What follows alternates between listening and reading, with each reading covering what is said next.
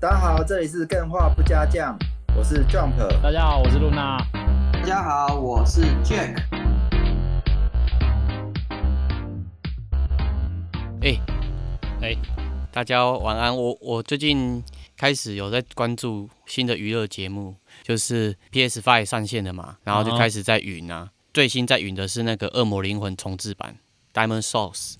哦，钻 Diamond Souls，钻石灵魂。Diamond Diamond Soul，你在 Souls 云 PS 五的恶魔灵灵魂。恶魔灵魂。没有是恶恶魔灵魂。恶魔灵，魂。就是那个老贼的第一款作品，哦。恶意满满的。哎、它算第一款吗？嗯、算是还是他的爆红的第一款，爆红的第一款。被推荐出来的第一款？因为我记得对它好像在 PS 上面就有了，还是呃 PS Two PS Two 哦，，对，也是我第一次接触他的作品啊。我实际是有玩，然后最新的 PS 五版本我就还没有玩，因为我还没有入手 PS 五，我也不知道是不是该入手 PS 五。哎，啊，你想入手你也买不到啊，买不到啊，现在买不到。对啊，我不知道黑暗灵魂跟恶魔灵魂是不同的哎。哦，对，是不同的题材不一样，但是他们的系统跟设定还有角色的部分其实是有连贯性、共通性，但是它其实是不同的作品。像你玩《黑暗灵魂》里面不是有一个角色叫做防火女，《恶魔灵魂》就有这个防火女这个角色。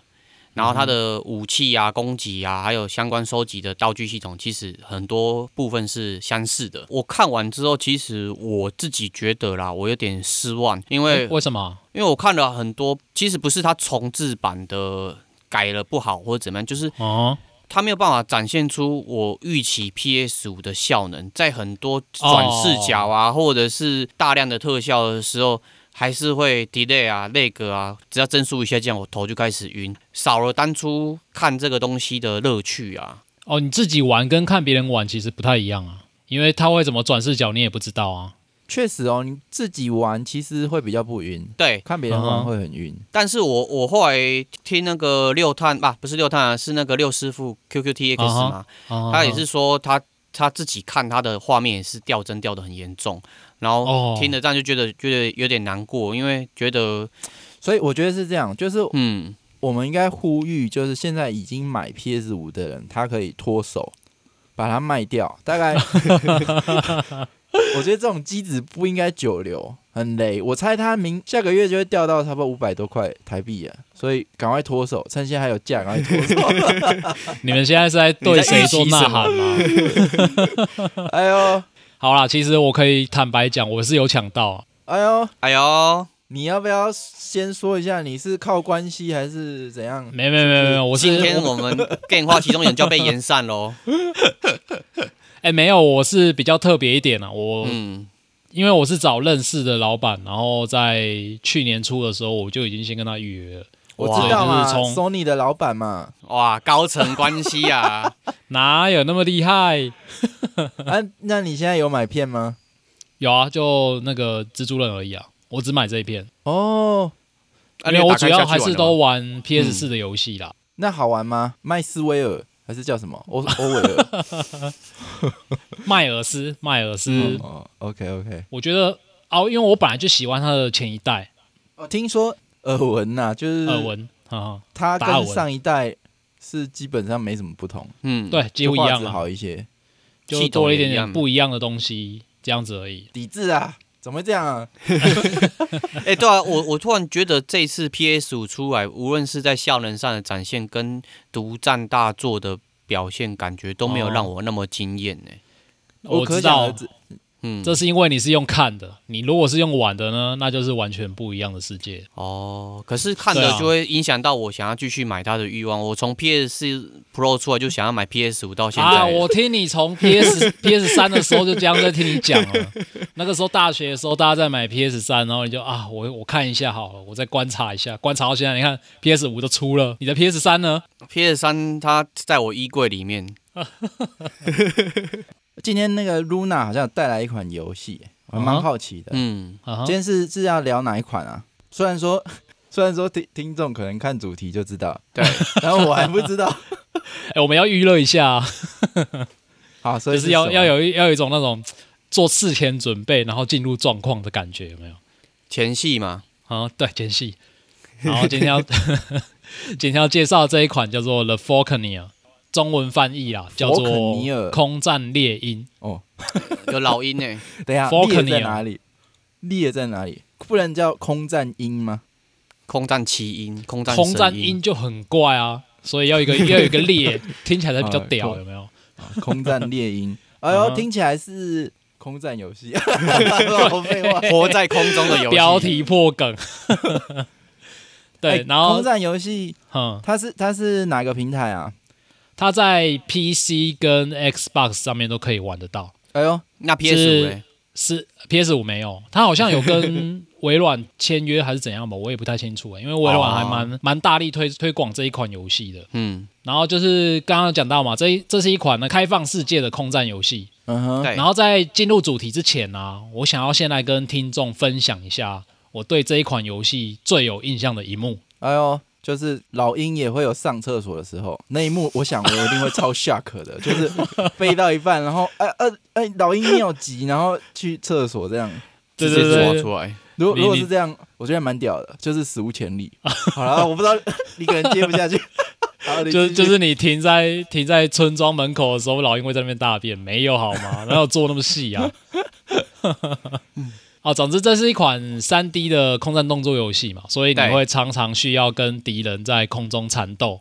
然后我们这种老玩家啊，通常游戏玩多了，其实遇到这种你在缠斗就会一直杀敌嘛，然后杀到最后你会变得很麻木，对，你就是看到啊敌人，我就是把他杀掉，然后你也不会感觉到什么东西。然后直到呢某次我发现我把对方击坠之后，很好奇他掉下去会变怎样，我就跟着他一起飞到海面上，然后就听到他发出一声凄厉的惨叫，之后就有一个特效，就是一个巨大的老鹰灵魂，然后飞上天这样子。因为他下坠的时候全身都是火嘛，所以就是会留下很多死掉之后的记忆结晶。然后这个时候我才意识到说、啊，我刚刚杀掉的可能不只是一个数字或者是一个敌军而已，就是我是真的了结了这一整个生命的感觉。所以所以如果是吃素的人，他可以玩吗？杀生。嗯，对啊，杀生你看好像你你是不能不能吃荤的，就不能杀生嘛。那像这种空战猎鹰是可以玩的吗？哎、我不是开玩笑，但我蛮好奇。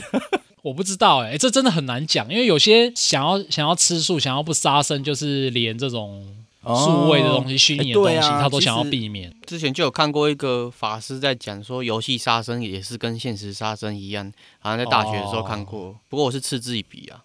对，啊 总之就是我会有一种刚刚亲手了结掉一个对方的性命，然后就觉得他有被赋予了生命的意义。嗯，所以在这之后，游戏啊，你就会随着关卡转换阵营嘛，就会在不同的阵营间互相杀死对方阵营的敌人，然后就会感受到更沉重的，怎么讲呢？就是你真是亲手杀死了很多人的感觉啦。这是这一款游戏带给我最印象深刻的一幕。哦这样我想到很很很好玩的 idea，就是你在玩《三国无双》的时候，然后一个一个一场结束的时候，他会告诉你杀死的这些士兵，他们背后有多少家人。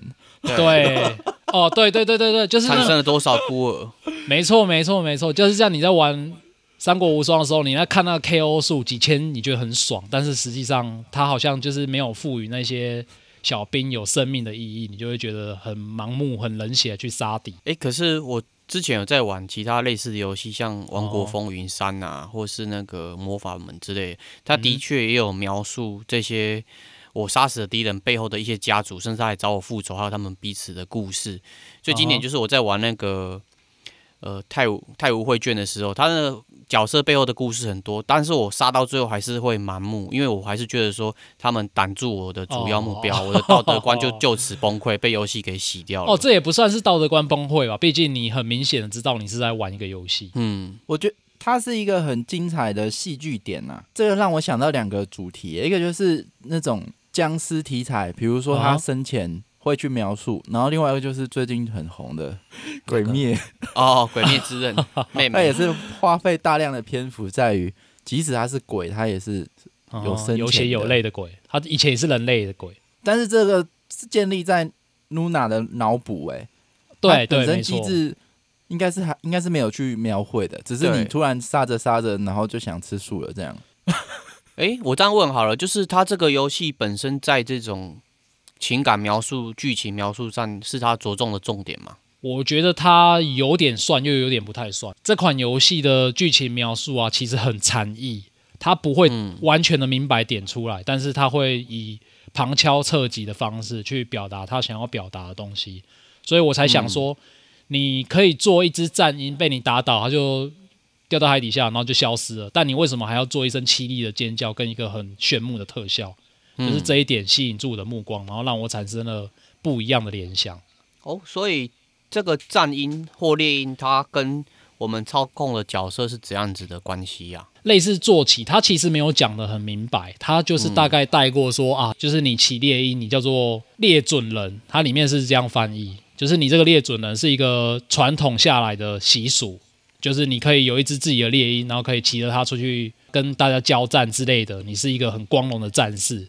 他大概只提到类似这样子而已，他没有做太深入的讲解。但我好奇的就是，如果刚刚那样子的元素是嗯哼，脑补的，那你特别会想要推这款游戏，有没有是哪边是特别你想要因为这个然后想要介绍给大家？就哪个元素？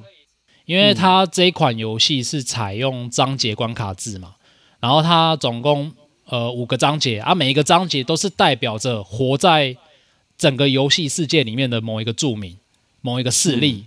例如说，可能章节三是在讲述一个强大的帝国，然后或者是章节四是在描述庄严的教团，就是类似这种感觉。所以你玩每一个章节啊，你都会从不同的势力面向，然后去开始理解这整个世界。这让我想起有一款最近蛮有名的游戏，叫那个《八方旅人》，哦，对，有点类似这种感觉，就是扮演多个不同的角色，然后、嗯但是我觉得这种叙事方式有点难度，就是说你要把这些人纠结在一起，然后导出一个主线，而且你又是在一个开放的世界。基本上它的格局不是放在一个人身上，所以还好，因为它是以整个势、整个势力的眼光去看整个世界的，就是说啊，我这个教团是为什么要掌控这个世界，然后帝国是为什么要侵略这个世界，类似这种感觉吧。对，你可能在章节一你玩的帝国，但是你的敌人面对的是教团，嗯，但是到下一个章节，你玩的是教团，你就会变成说你要回去打你以前帝国的朋友。所以说你在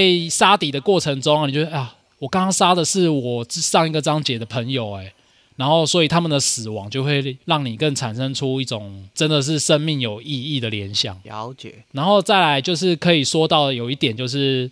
它这整个游戏的世界观啊，让我联想到另外一个东西，就是宫崎骏的飞行器的理想世界。哦，我懂你意思了，就是它整个世界观呢。就有点类似《天空之城》或《风之谷》的这种概念。然后我觉得这个这款游戏啊，最有趣的地方就是在这里，目的就是要让玩家去享受那个飞行的浪漫。就是你是一个飞行在空中自由的猎准人，然后就像刚刚讲到的，也是彼此为了自己的势力而战。所以这一部分就接回来刚刚我提到的宫崎骏的东西，因为比较特别的是这一款游戏里面，你操纵的飞行器，就是平常在别的游空战游戏可能是飞机，然后也可能是别的什么东西，嗯，但是在这一款游戏里面，每一个飞行器都是生物，这一点就非常的有趣。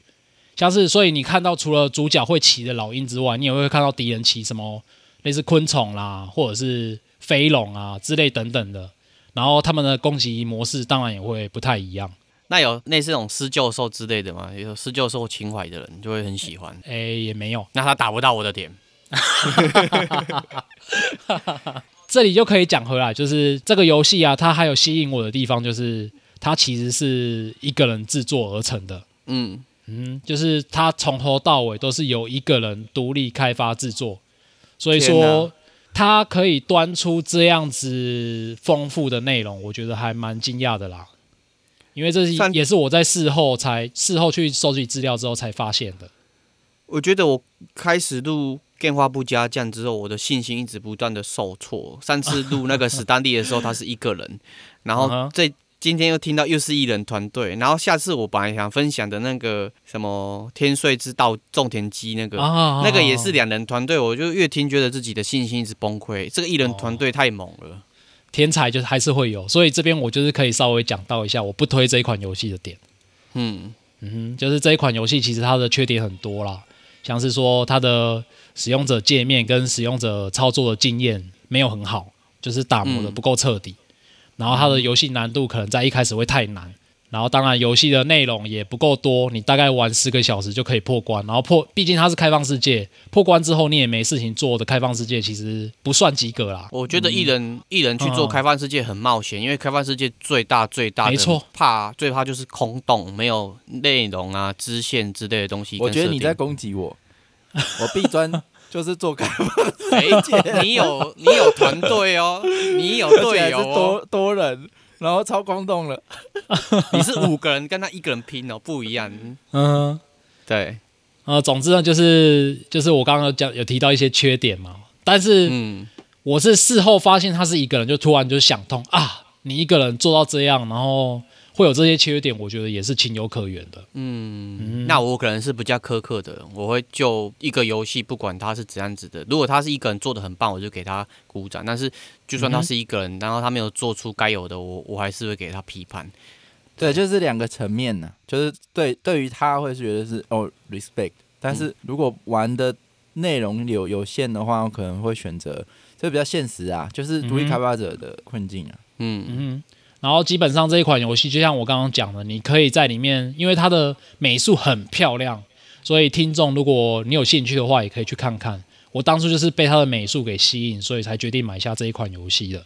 那我问一个比较硬核的问题哦，那你现在有没有后悔买这款游戏？没有，我可以直接说没有。对对对，因为就是我在这十几个小时里面，其实我是还蛮享受的。虽然说它有一些缺点，就像我刚刚提到，它会带给我一些对生命的思考啊，然后它游戏的世界观也做得还不错。你在玩的时候，你就会很想要去探索说这个游戏呃这个游戏的故事背景到底是怎么样的，因为你它会给你一些谜题，然后你就是慢慢去解开，然后就会觉得越来越呃喜欢上这个世界的感觉啦。